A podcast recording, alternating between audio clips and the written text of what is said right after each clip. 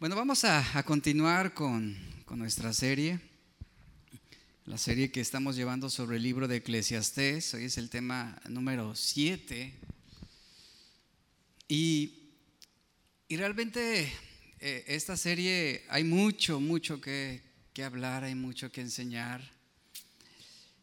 Y, déjeme ilustrárselo cómo, cómo estoy sintiendo esta serie de enseñanzas. Dentro de las carreras de aceleración o cuarto de milla, hay un término que se conoce como burnout, eh, que significa quemar llanta. Se supone que hoy yo iba a terminar el capítulo 2, pero no, no pude, no voy a poder. Y, y, quemar llanta es cuando bloquea el freno y ¿qué hace? Comienza a acelerar el vehículo y comienza a acelerarlo y el vehículo no avanza hasta que sueltan el freno y, y se impulsa más rápidamente pues así estamos, ¿no? Yo quiero salir y quiero acelerar y quiero, quiero, quiero avanzar más y, no puedo. Entonces, esta serie va a requerir paciencia. ¿Por qué? Porque hay muchas cosas, muchas cosas que hay que explicar, hay que entender. Así que todavía estamos en el capítulo 2 quemando llanta. ¿Sale? Seguimos aprendiendo y, y, el mensaje de hoy es entre la locura y la necedad. Mire, vivimos en un mundo en un mundo donde es difícil el contentamiento, la gente se mueve por el egoísmo, la codicia, la ansiedad y la insatisfacción del presente. Por ejemplo, el jardín del vecino siempre será más verde que el tuyo. El carro de otro siempre será mejor, más grande, más bonito y mejor que el tuyo. El matrimonio ajeno siempre será perfecto y armonioso. El trabajo de un conocido pues siempre será mejor pagado que el tuyo. Entonces todo esto es lo que nos genera esa insatisfacción del presente y esto se da porque en este corazón perturbado a causa del pecado no cabe la no cabe esa paz de Dios. O sea, no cabe. Ese corazón no regenerado está insatisfecho. La prosperidad exterior no puede crear la tranquilidad interior. No puede. Y por eso el ser humano día a día está frustrado. Porque entre más trabaja, más frustrado se siente de que gana más, pero también gasta más. Y termina igual o peor. Y la vida rara vez se alinea a nuestros deseos, o como un filósofo de los años 60 dijo, en esta vida no siempre puede obtenerse lo que se quiere. Sin embargo, la insatisfacción con nuestro pasado o las circunstancias actuales es solo una parte de lo que causa la falta de contentamiento. Vivimos entre el descontento y la frustración, entre la locura y la necedad, ya que por mucho esfuerzo que hagamos, no podremos satisfacer al ídolo al que le rendimos culto cada día. Un predicador una ocasión dijo a su congregación mientras señalaba a los niños, él dijo, estos niños son los próximos millonarios y presidentes de naciones. Ante esto yo reflexionaba y me preguntaba, ¿qué clase de deseos son esos? ¿Qué clase de deseos son esos? Los deseos de aquel que jamás obtiene todo lo que desea. Y es el triste caso de muchas personas. Es como esa metáfora griega de, de, un hombre llamado Ícaro, el triste caso de Ícaro, cuyo padre le hizo unas alas tejidas con cera y plumas al que advirtió que no se acercara tanto al sol ni al mar. Pero Ícaro, queriendo volar tan alto como pudo, acabó perdiendo sus alas y toda su altura y terminó en el mar porque el fuego del astro del día derritió la cera a sus espaldas. Y esa ambición de quererse elevar sin control y romper con las reglas le costó la vida. Es una leyenda griega. Pero esta historia nos deja algunas preguntas para nosotros. Y la pregunta es, ¿qué tal si nosotros hemos estado equivocados? ¿Ha considerado la posibilidad de equivocarse en su vida? ¿Qué tal si estamos equivocados? ¿Qué tal si la felicidad no se encuentra en tener un buen trabajo? ¿Qué tal si la felicidad no se encuentra en tener una seguridad económica o en tener un mejor automóvil? Salomón demostró no ser tan sabio como creía. Sobre las experiencias de la vida, él se comportó como un necio y resultó ser menos inteligente de lo que él creía. Después de conseguir oro, mujeres, palacios y sabiduría sin precedentes, vemos cómo Salomón terminó finalmente frustrado. La filosofía de Salomón está examinando la sabiduría de Salomón en este libro, la locura de los caminos humanos y la necedad que hay en volar tan cerca del sol con alas tejidas de cera, creyendo que aún así viviremos bien. Vamos a hacer lectura de los versículos que siguen en nuestro estudio expositivo, que son del versículo 12 al 15. Vamos a leer lo que Salomón dice, Eclesiastés capítulo 2, versículo 12 al 15. Después volví a considerar la sabiduría, los desvaríos y la necedad, pues ¿qué podrá hacer el hombre que venga después de este rey? Nada sino lo que ya ha sido hecho. He visto que la sabiduría aventaja la necedad como la luz a las tinieblas. El sabio tiene sus ojos abiertos, mas el necio anda en tinieblas. Pero también comprendí que lo mismo ha de acontecerle al uno como al otro. Entonces dije en mi corazón, ¿cómo sucederá al necio? Me sucederá a mí. ¿Para qué pues me he esforzado hasta ahora por hacerme más sabio?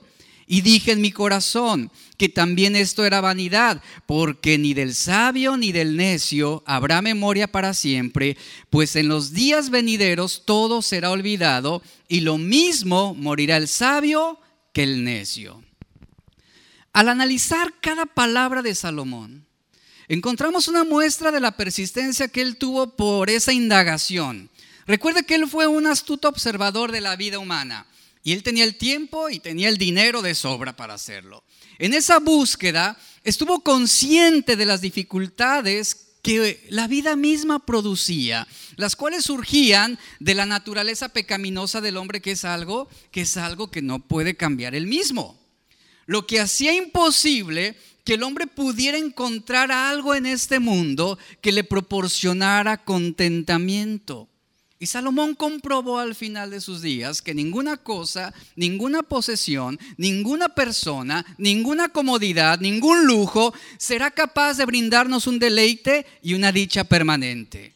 Salomón se preguntó, ¿qué aprovechará realmente el hombre? ¿Cómo aprovechar nuestra vida de la mejor manera? ¿Cómo? ¿Qué más puedo yo hacer ¿O qué más tengo que hacer que me haga feliz toda la vida? ¿Qué más? Séneca, un intelectual y político romano, escribió un diálogo sobre la felicidad y en ese diálogo él estaba escribiendo a su hermano Galión en el año 58 antes de Cristo. En este diálogo él escribe estas palabras que le voy a leer textualmente. Él dice, todos los hombres, hermano Galión, quieren vivir felices, pero al ir descubriendo lo que hace feliz la vida, van a tientas. Y no es fácil conseguir la felicidad en la vida, ya que se aleja uno tanto más de ella cuanto más afanosamente se le busque. Y ciertamente nada nos envuelve en mayores males que acomodarnos al rumor, persuadidos de que lo mejor es lo admitido por el asentimiento de muchos, tener por buenos los ejemplos numerosos y no vivir racionalmente, sino por imitación. De ahí esa aglomeración tan grande de personas que se precipitan unas sobre otras. Lo que ocurre es una gran catástrofe colectiva cuando la gente misma se aplasta Nadie cae sin arrastrar a otro. Y los primeros son la perdición de los que siguen. Puedes verlo suceder en toda la vida. Nadie yerra solo por su cuenta, sino que es causa y autor del error ajeno. ¿Qué estaba diciendo este hombre? Él estaba diciendo, a veces nos ocupamos tanto en querer imitar lo que otros hacen, lo que otros tienen, la manera en cómo los demás viven. ¿Y a qué nos va a llevar? Él dice, nos estamos aplastando a nosotros mismos.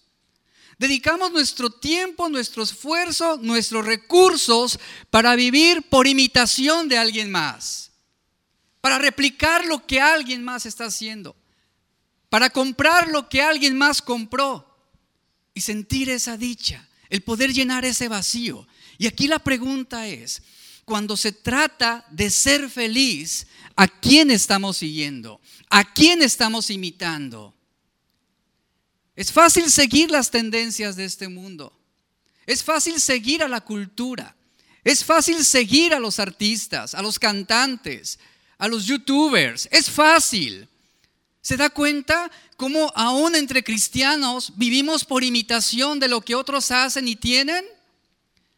Queriendo sentir lo que ellos sienten, o por lo menos lo que ellos aparentan en sus redes sociales. Y cuando lo obtenemos, nos damos cuenta de que todo eso es un vacío. Es un vacío. Es fácil seguir las tendencias de este mundo. Eso es lo más acostumbrado. Eso es el vivir por imitación. Lo que aprueba el mundo resulta para muchos ser lo más atractivo, aunque no debemos olvidar que el mundo, escuche esto, el mundo es un pésimo intérprete de la verdad. No podemos confiar en el mundo. Y hasta este momento de tu vida, todo lo que has hecho hasta ahora, yo te pregunto, ¿te está torturando o te está dando contentamiento? ¿Cómo has vivido hasta el día de hoy? De todo lo que has hecho hasta este momento, ¿cuántas de esas cosas hubieras preferido no haberlas hecho? Y el versículo 12, vamos a leer el versículo 12, dice Salomón, después volví a considerar la sabiduría, los desvaríos y la necedad, pues ¿qué podrá hacer el hombre que venga después de este rey? Y vea lo que dice Salomón, nada, no podrá hacer nada nuevo, sino lo que ya ha sido hecho. Salomón, en su búsqueda infructuosa del significado de la vida, él siguió las líneas de la sabiduría, de los desvaríos y la necedad. Tenga presente esas tres palabras, sabiduría, desvaríos y necedad. Él está diciendo, yo me entregué a la sabiduría, yo me entregué a los, desvaríos, yo me entregué a la necedad. Y él decide explorar todas las posibilidades y no dejar piedras sin remover en su búsqueda del sentido de vivir.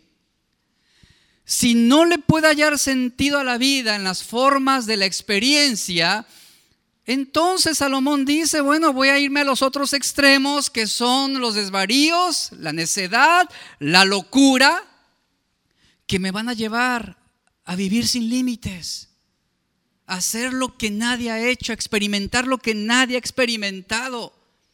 Ahora, estos, estas tres palabras son muy importantes que las comprendamos. La palabra sabiduría, uno al leerla, uno pudiera interpretar que Salomón se está entregando a la dirección de Dios, pero no. La palabra sabiduría, en este contexto en que Salomón la está utilizando en el versículo 12, esta palabra en el hebreo es hagma, que es un sustantivo, y este término sabiduría está haciendo referencia a lo que se aprende mediante lo que se vive. Es decir, a través de la experiencia. Aquí Salomón está refiriéndose a esa sabiduría terrenal que se reforzó mediante la observación, mediante la experiencia y mediante la reflexión. Después encontramos a la palabra desvaríos. Esta palabra en el hebreo es un término que hace referencia a un estado de inestabilidad mental que es provocado por una pasión desbordante, describe a uno que actúa de forma incoherente y que ha perdido el sentido de razón, habla de uno que se comporta de manera disparatada. Y tenemos la tercera palabra que es necedad. Ese término significa ser necio. Y necio es una persona que es desprovista de sentido común e inteligencia. Por ejemplo, el que se aparta de Dios para seguir ídolos, dice la Biblia, es un necio.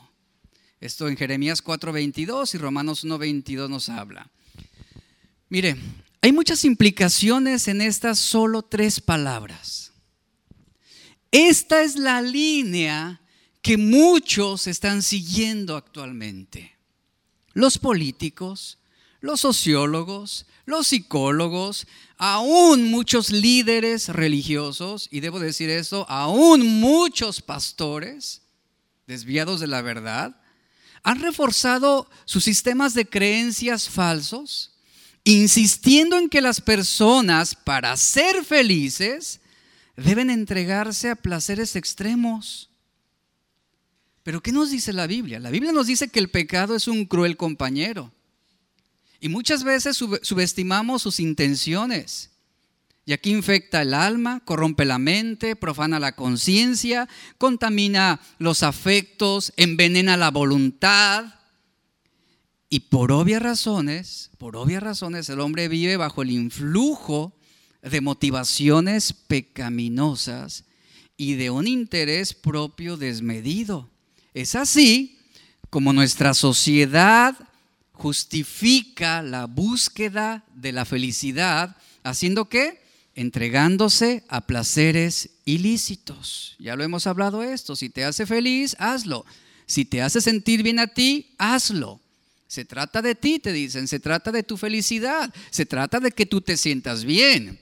Y Salomón se entregó completamente a toda clase de afectos contaminados. Marco esto, a toda clase de afectos contaminados, por ejemplo, a la diversión, a las mujeres, al vino, a la gula, a la comedera, a, a las propiedades, hablando de bienes, al ganado, la construcción, etcétera.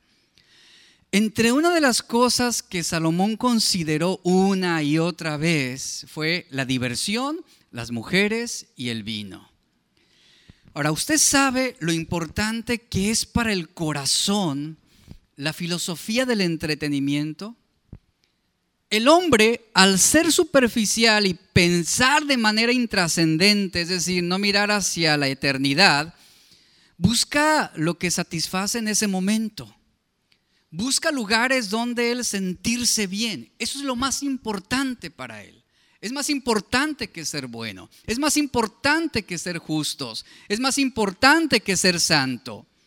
Busca lugares, espacios, ambientes donde no solamente él pueda sentirse bien, sino donde pueda verse bien, donde pueda pasarla bien, porque eso es lo más deseable. Eso es lo más deseable, eso es lo que él busca para poder sentirse bien y de esta forma vivir bien. Tristemente muchas personas dentro del cristianismo buscan iglesias donde sentirse bien. No iglesias donde les enseñen la verdad, donde les prediquen el evangelio, donde se, sino iglesias donde se genere una atmósfera divertida, una atmósfera entretenida. No importa que el pastor hable sandeces, no importa que el pastor se la pase diciendo chistes o tontería y media, pero me siento bien. Me siento bien. Esto es lo padre. Esta es la onda. Y la verdad no importa. Eso es lo que hace el corazón, que busca el entretenimiento, busca sentirse bien en esos ambientes. Y sabe, estas fueron las cosas que llenaron el corazón de Salomón. Y esto fue el proceso, el inicio de un proceso de trivialización de la vida misma, donde todo fue trivial, donde Salomón juzgó todas las cosas de una manera superficial. Y aquí estamos también nosotros en ese rango muchas veces, donde buscamos un buen ambiente más que un lugar de paz y seguridad. La diversión y el entretenimiento es una expresión de los deseos del mundo para evitar la tristeza el sufrimiento, el dolor, la soledad y la infelicidad. La gente, tus amigos te dicen, eh, ¿estás triste? Pues vámonos a tomar, vámonos a emborrachar, te invito a una fiesta, vamos con los amigos a un antro. Porque esa es la manera en cómo el mundo, repito esto, en cómo el mundo está evitando esa tristeza, en cómo el mundo está enfrentando esa soledad. Ahora, en algún momento la gente, la gente nos pregunta, ¿y ustedes por qué no van a fiestas? ¿Se los prohíben? No, no me prohíben nada. ¿Y usted por qué no fuma? No, no me gusta fumar. Y no tengo la necesidad de fumar. ¿Y usted por qué no toma? ¿No lo dejan? No. ¿Su religión te lo impide? No, no me lo prohíben. Simplemente es algo que no necesito. Ya no necesito esas cosas. Porque estoy pleno. Porque en Cristo he encontrado el sentido de vivir, la dicha, la felicidad, la paz. Por eso no lo hago. No porque me lo estén prohibiendo, sino porque no tengo necesidad de esas cosas. ¿Cuántos pueden decir así? ¿realmente cuántos tienen esta convicción de decir, no lo necesito, por eso no tomo, por eso no fumo, por eso no me emborracho, por eso no ando con amigos que son desleales, por eso cuido lo que veo?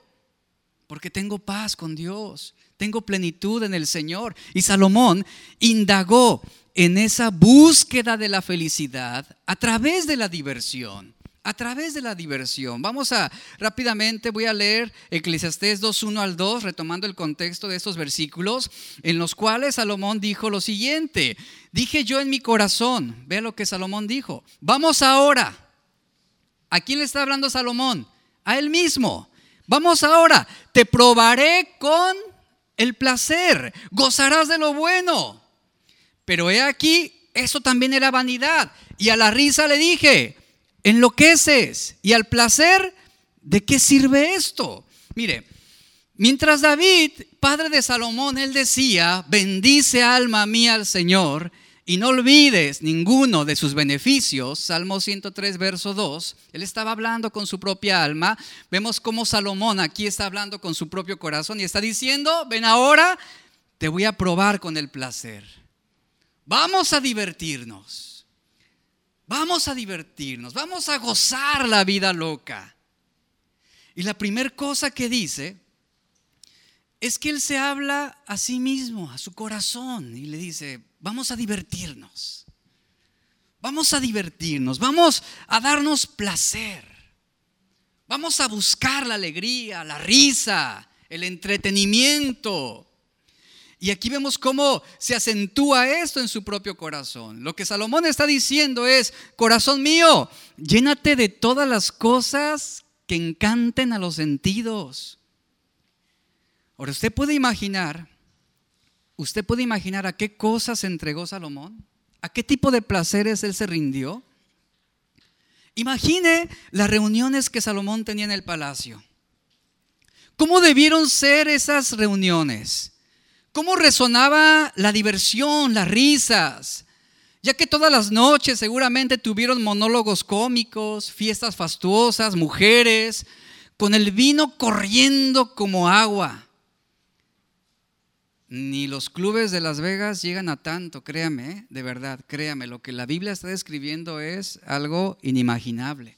De hecho, puede que le interese saber en qué consistía el menú de un solo día en esa época, en un solo día de esas reunioncitas que tenía Salomón. El primer libro de Reyes recoge lo que el rey Salomón necesitaba para alimentar a su acompañamiento un día en el palacio real. Primera de Reyes 4, 22 y 23, vea lo que dice. La provisión de Salomón para cada día eran 6.600 kilos de harina fina, 13.200 kilos de harina integral, 10 bueyes gordos, 20 bueyes de pasto, 100 ovejas, sin contar los ciervos, las gacelas, corzos y las aves gordas que de vez en cuando se consumían. O sea que si había espacio todavía, pues tráiganse las aves gordas, ¿no? Que queremos seguir comiendo.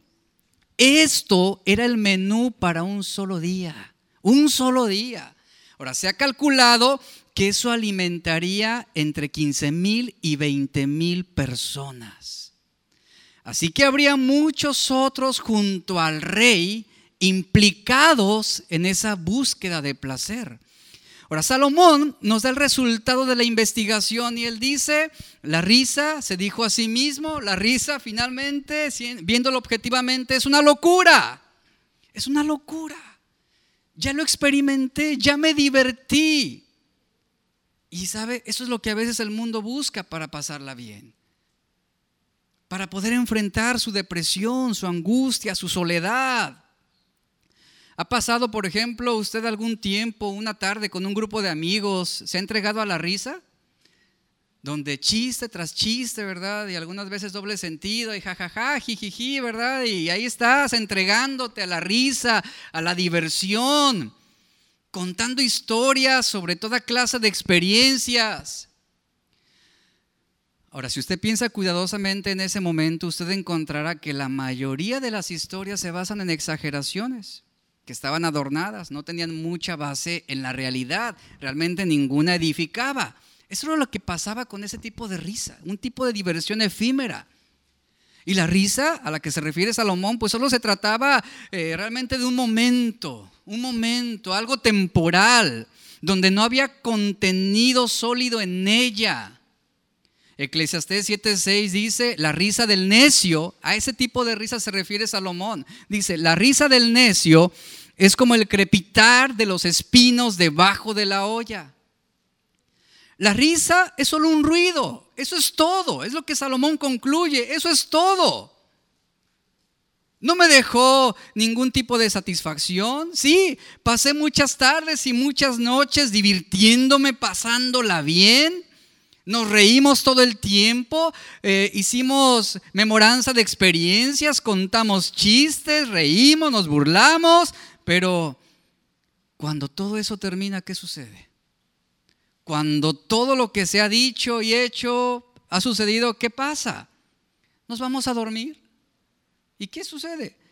Nos vamos a dormir y nos sentimos igualmente vacíos e igualmente incompletos. Eso es lo que Salomón está describiendo en su experiencia. De nada me sirvió. No me dio plenitud. Esa fue la experiencia de Salomón. Y nos está diciendo que todo eso finalmente no le produjo felicidad permanente. Nada. Esa es la risa vacía. Ese es el tipo de risa que no satisface. Ese es el tipo de risa que cuando termina es invadida por las lágrimas por la soledad, por la tristeza, por la angustia, por la frustración. El comentario de Salomón sobre el placer, finalmente él dice, ¿y de qué te sirvió? ¿De qué te sirvió? ¿En qué contribuye a la vida? ¿En qué contribuyó a que tú realmente tengas paz para con Dios? Y Salomón mismo responde, en nada te ayudó Salomón, en nada terminaste igual. ¿Por qué, iglesia? Porque el placer, el placer del mundo, lo que ofrece el mundo, ese tipo de placer, consume nuestros recursos, nos desgasta, no los construye. La mayoría de nosotros no puede permitirse una noche fuera más que una o dos veces al año, ¿no? Que vamos de vacaciones. ¿Y cuánto cuesta salir de vacaciones? Consume todos tus recursos y disfrutas dos días, tres días, cinco días y regresas a casa. ¿Y qué pasa? Se acabó. Disfrutaste, sí, la comida, disfrutaste la alberca, disfrutaste el hotel y llegas a tu casa, ya no tenemos dinero. Nos acabamos todo. Ah, pero ¿cómo nos divertimos? Decimos. Y luego ahí estamos en el Monte Pío, ¿verdad? Pues ¿cuánto me da para salir la semana? Eso pasa. O sea, no te da una felicidad permanente. El placer, concluye Salomón, el placer, la diversión en ese sentido, escucha, en ese sentido, no aporta nada. No aporta nada. Hay placer, por ejemplo, también para algunos en diseñar y construir casas. Y la gente dispone todos sus recursos para eso. Salomón fue un constructor que también se entregó desmedidamente a esto. Hay gente que dedica toda su vida a esto, con ese afán. Este aspecto es notable en la conocida casa de Winchester en San José, California. Es una, se le llama la, la casa misteriosa, que fue construida por una mujer que no paró de construir. Y la casa es un conglomerado de habitaciones, puertas que se abren a paredes vacías, escaleras que no van a ninguna parte, cualquier cosa con tal de seguir construyendo.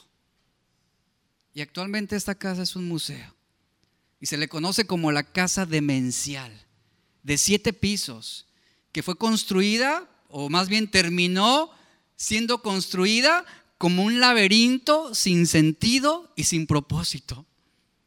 Y así es la vida de muchos. Es un total laberinto. No hay sentido, no hay orientación, no hay dirección. Se decía del emperador Nerón que él encontró eh, en Roma, eh, que cuando él tomó Roma, él, él encontró como una ciudad de ladrillo y la dejó como una ciudad de mármol. Pero la historia nos dice que no hizo eso por el embellecimiento de Roma, sino por su propia gratificación y fama. Eso es un ejemplo de ese desvarío, de esa necedad en la cual el hombre se entrega desmedidamente. Salomón también se entregó a esto, a la construcción, a los bienes. La construcción de su propia casa tardó 14 años. ¿Y sabe cuánto tardó el templo? Siete años. ¿Qué le importó más a Salomón? ¿La casa de Dios o su propia casa? ¿En qué invirtió más recursos? ¿A qué dedicó más tiempo? A lo suyo. Construyó casas para sus muchas esposas, a las que llevó a Jerusalén gastando tiempo, dinero e interés al hacerlo al suroeste de Jerusalén, en un lugar eh, que algunos turistas visitan. El día de hoy todavía existen grandes hondonadas en la tierra que, que aún se llaman los estanques de Salomón, o sea, que es la evidencia de todo lo que él construyó. En esos lugares se ve claramente la evidencia de esos bosques de árboles que él plantó con el fin de poder regar todos sus jardines. Había lagunas ahí en esos bosques que él mismo mandó construir para proporcionar agua, a esos jardines que él tenía. Y todo esto fue un esfuerzo por encontrar satisfacción para su propio corazón. Y Salomón dice, sí, dice yo, fui rey, sí, fui poderoso, con todas las ventajas de mi parte, con todos mis recursos, con todo mi dinero, saqué esta conclusión de mis experiencias, ¿Qué provecho sacará cualquier otra persona en repetir mi propia experiencia? Ninguno está diciendo, ninguno. Le va a volver a suceder lo mismo que a mí. No algo mejor que a mí, lo mismo, terminará igual que yo. Esa es la importancia del libro de Eclesiastés. Luego vemos en el versículo 3, Eclesiastés 2.3 rápidamente, retomando un eh, contexto, lo que estamos viendo.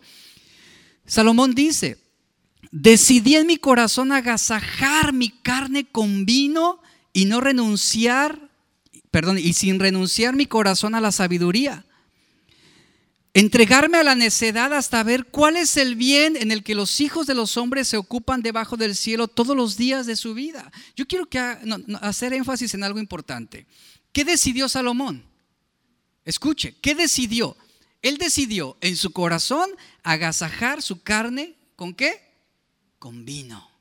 Eso es bien importante. Hablando sobre locura y necedad. Esto es bien importante porque es lo que antecede a los versículos que estamos viendo hoy. Ahora, en estos tiempos tan cambiantes, necesitamos la sabiduría de Dios para tomar buenas decisiones. Es muy interesante cómo en Efesios capítulo 5, versos 16 al 18, el apóstol Pablo el apóstol Pablo hace referencia como al tiempo mal aprovechado como una acción necia, lo relaciona con la necedad. Eh, Efesios 5, versos 16 al 18, Pablo dice, mirad pues con diligencia cómo andéis y que dice, no como necios, sino como sabios, aprovechando bien el tiempo, porque los días son malos, por tanto, viene otra indicación, no sean insensatos, sino entendidos de cuál sea la voluntad de Dios. Y en el versículo 18 que dice, y no se embriaguen con vino, en lo cual hay disolución, antes bien, sean llenos del Espíritu Santo. Y pregunta, ¿y Salomón a qué se entregó? Salomón se entregó a la necedad de su propio corazón. Él se entregó y como él lo dice, le dije a mi corazón, decidí en mi corazón agasajar mi carne con vino. Mire, haciendo una breve exégesis de esos versículos de Efesios 5 al 16 al 18, Pablo hace un llamado en primer lugar a cuidar cómo estamos viviendo, no como necios, sino como sabios. Salomón se entregó a la necedad y Pablo relaciona esa necedad, repito esto, él relaciona esa necedad al desperdicio de tiempo y oportunidades. Si usted es un hombre negligente con sus ocupaciones, con su tiempo, usted está siendo necio, necio.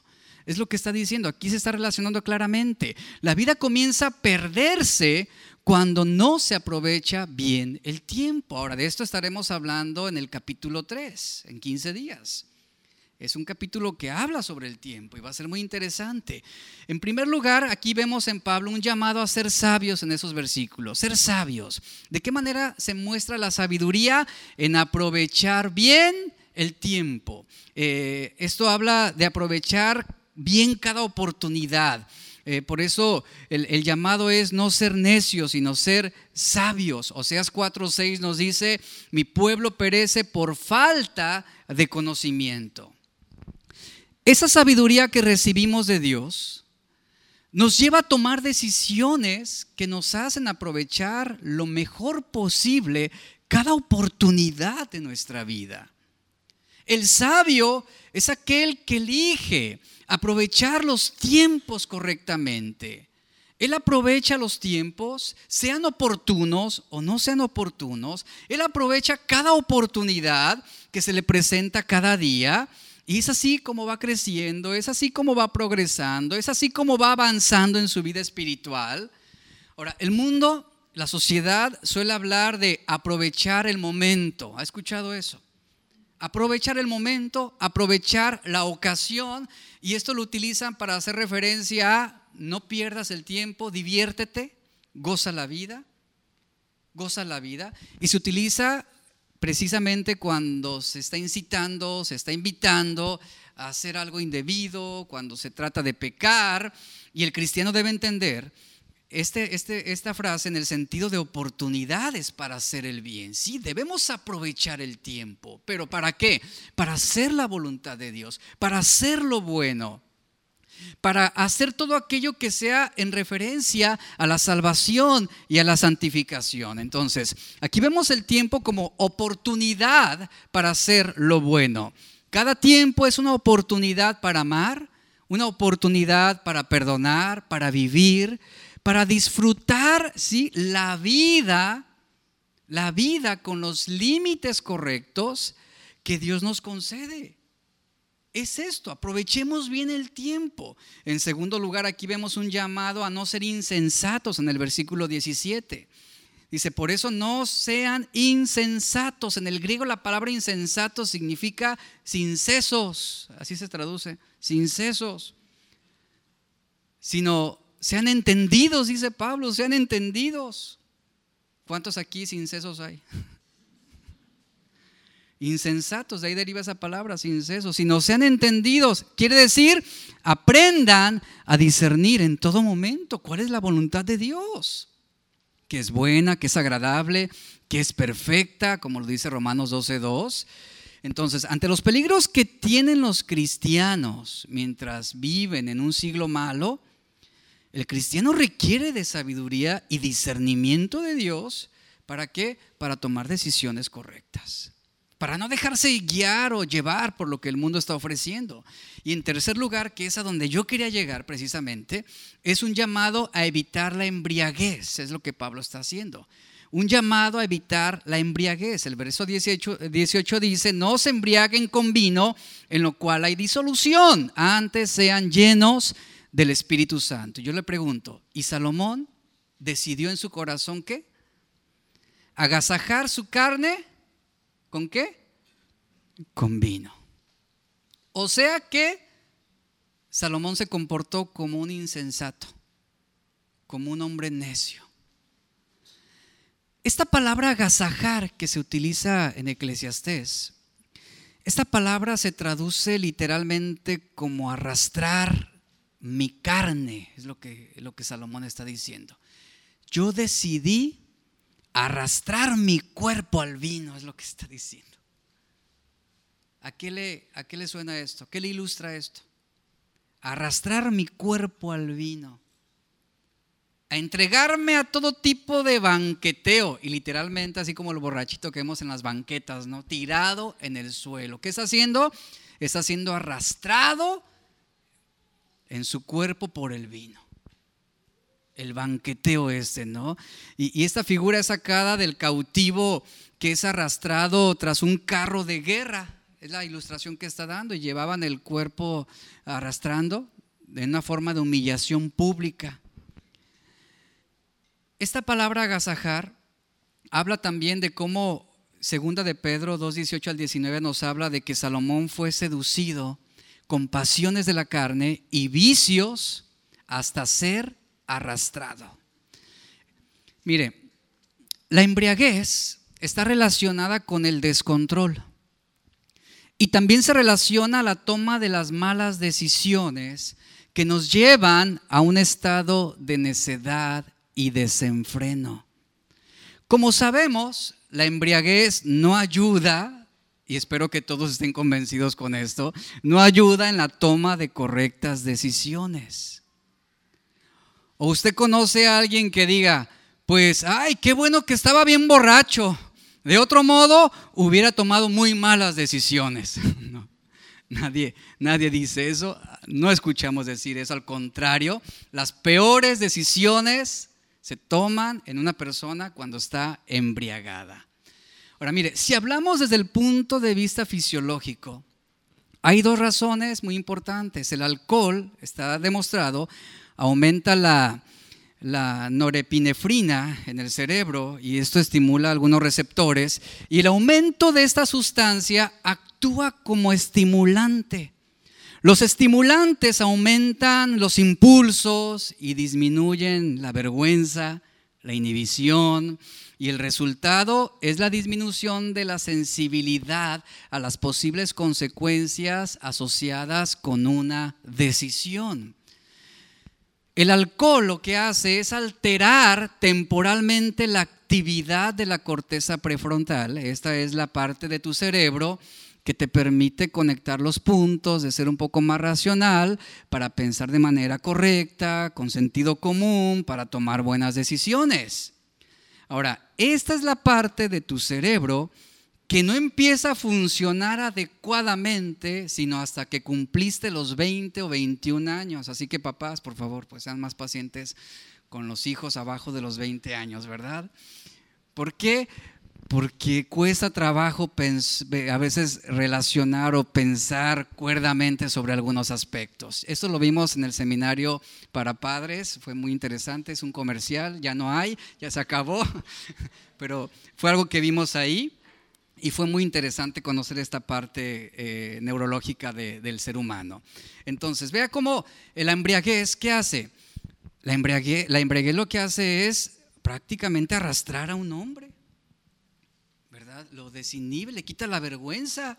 Un hombre que fue arrestado de embriaguez pública, en un noticiero él describió su propia reacción ante eso y él dijo, tenía el derecho de permanecer en silencio, sin embargo, no tenía la capacidad de hacerlo. ¿Ha visto esos videos donde salen los borrachitos hablando sandeces y se hacen virales de las tonterías que dicen?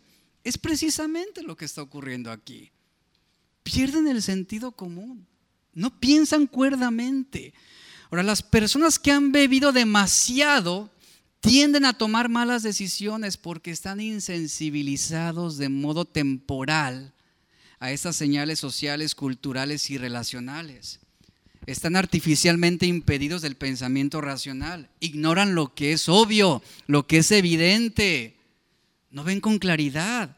Así que las personas cuando se embriagan no pueden evitar ser imprudentes, no pueden evitar ser impulsivas. Una vez que están ebrias y, cuando alguien está ebrio no ignora conscientemente, perdón, ignora conscientemente las consecuencias y hace una serie de tonterías y después, al día siguiente, sus amigos, ¿verdad? O compañeros le mandan mensajes y videos, mira lo que hiciste y mira lo que dijiste y, y el cómo, yo hice esto. No, ahí está el video, ahí está la evidencia. ¿Están seguros? Sí, tú lo hiciste, aquí están los videos y no se reconocen. Se les hace imposible el que hayan adquirido un comportamiento como ese. Las personas ebrias no pueden prestar atención a ese tipo de señales. Los ebrios no son ni siquiera conscientes de su inconsciencia o de su imprudencia. Y esto es algo muy interesante con respecto a lo que Salomón está describiendo aquí, de cómo él decidió, escuche, entregarse a qué? Agasajar su carne con vino.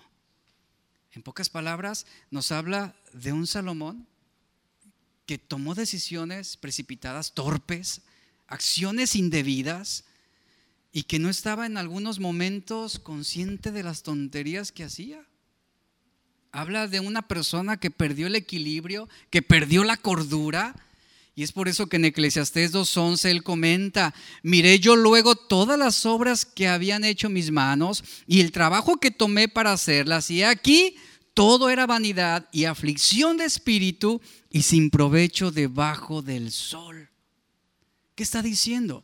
que hay un límite para lo que podemos disfrutar, entendamos esto. Hay límites para todo, hay límites. Hay límites para la risa, hay límites para la diversión, hay límites para el entretenimiento. Proverbios 23, 4, 5 dice, no te afanes por hacerte rico, sé prudente y desiste es decir, no te dejes llevar por los recursos, por el dinero, por la fama. Sé prudente, desiste. Luego dice, has de poner tus ojos en las riquezas siendo ningunas, porque se harán alas como alas de águila y volarán al cielo. En 1 Timoteo 6:6 el apóstol Pablo aconseja a Timoteo y le dice, pero gran ganancia es la piedad acompañada de contentamiento. Yo le pregunto, ¿Salomón tenía contentamiento en su vida? No. Por eso se entregó a todos estos excesos. Pero si tenía mucho dinero, tenía muchas propiedades, tenía muchas comodidades, muchos lujos, muchas mujeres, pero no había contentamiento. Ahora, mucha gente piensa que la fama llenará ese vacío de su corazón que el dinero llenará ese vacío del corazón, que la popularidad le dará ese sentido de vivir. Salomón encontró fama, tuvo reputación, y aún así con todo esto, él observó realmente lo vacío que se sentía. Y es por eso que tenemos este libro en nuestras Biblias. Al final de todo, vemos cómo Salomón pudo evaluar las consecuencias de esa búsqueda salvaje de placer. Él fue capaz de mirarse a sí mismo y sopesar esto mientras lo experimentaba. Por eso él constantemente dice, y vamos a leer aquí, lo probé todo. Y no dejé nada de lado ni me perdí de nada, lo hice todo. Él pertenecía a la jet set de aquellos días, es decir, a la gente pudiente, a lo, mejor, a ese grupo de millonarios, ¿verdad?, en, en el mundo. Y le está diciendo, me divertí por un tiempo, sí. Disfruté por un tiempo. Encontré placer en todos mis esfuerzos. Pero esa fue toda la recompensa que recibí por mi labor. Un disfrute momentáneo. Una felicidad que duró mientras la, la risa permaneció. O mientras estaba ebrio. O mientras estaba con mujeres y cada vez que lo repetía, y cada vez que lo repetía una y otra vez, me daba cuenta de lo infeliz que era.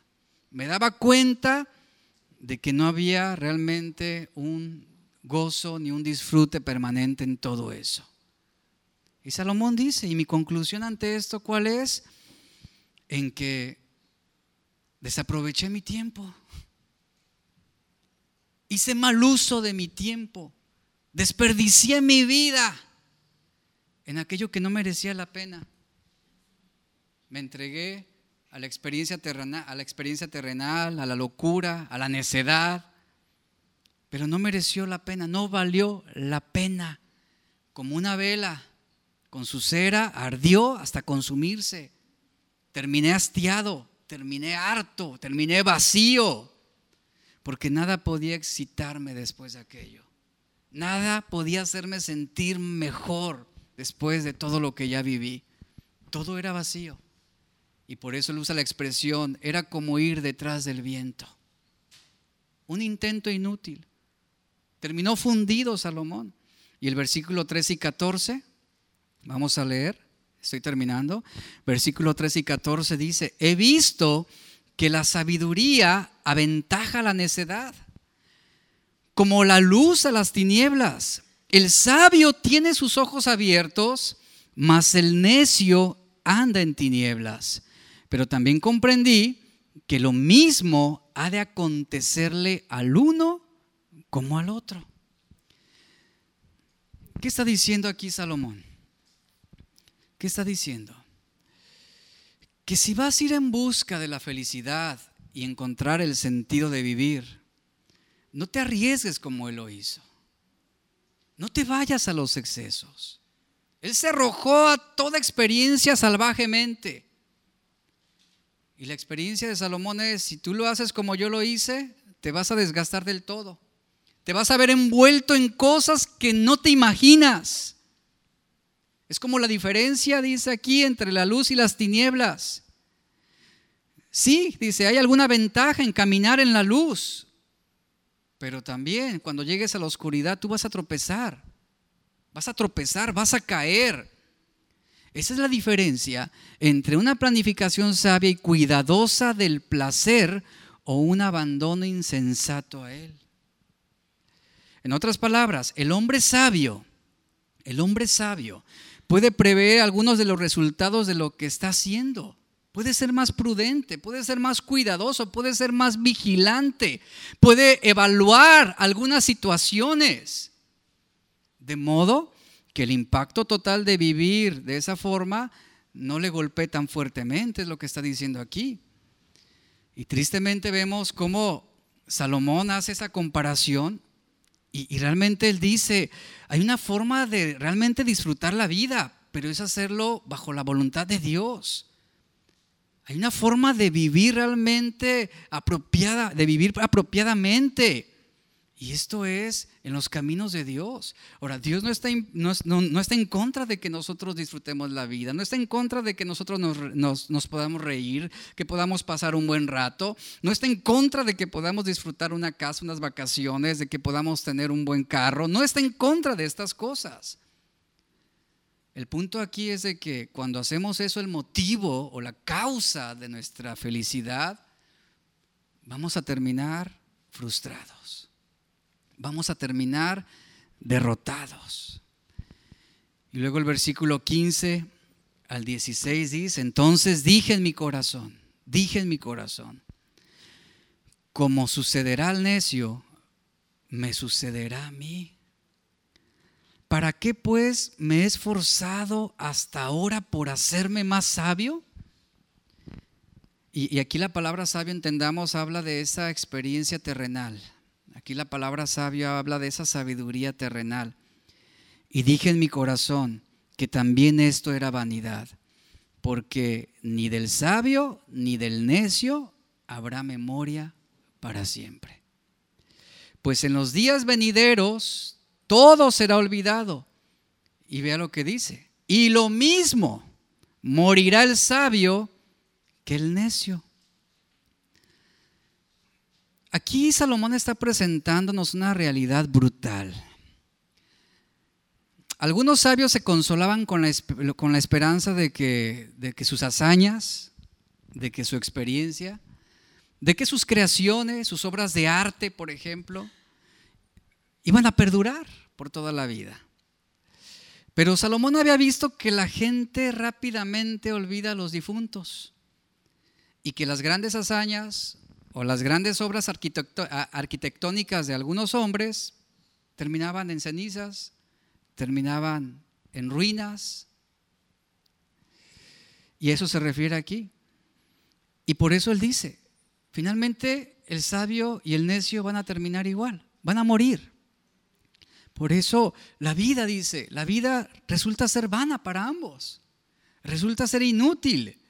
Toda la sabiduría, es decir, toda esa experiencia para probar de todo, me ha llevado a sentir más frustración. Ahora, cuando Salomón hace referencia aquí al sabio, sabiduría en este capítulo, él está hablando del sabio de este mundo, está hablando de esa sabiduría terrenal, de hombres que tienen un buen sentido en el manejo de sus, de, sus, asuntos, hombres que son emprendedores, hombres que son hábiles para los negocios, que tienen buenos recursos, que invierten y se les multiplica. Está hablando de esa clase de personas que tienen buen gusto en la edificación, en la plantación. De esa clase de hombres se está refiriendo, hombres que son productivos en este mundo. Hombres que han causado un impacto social o científico o económico en este mundo. Gente respetable para la sociedad. Esa es la clase de sabios a la que está eh, mencionando aquí. Mientras el necio obviamente es una persona floja, perezosa, una persona que no emprende, que no tiene perspectivas de vida.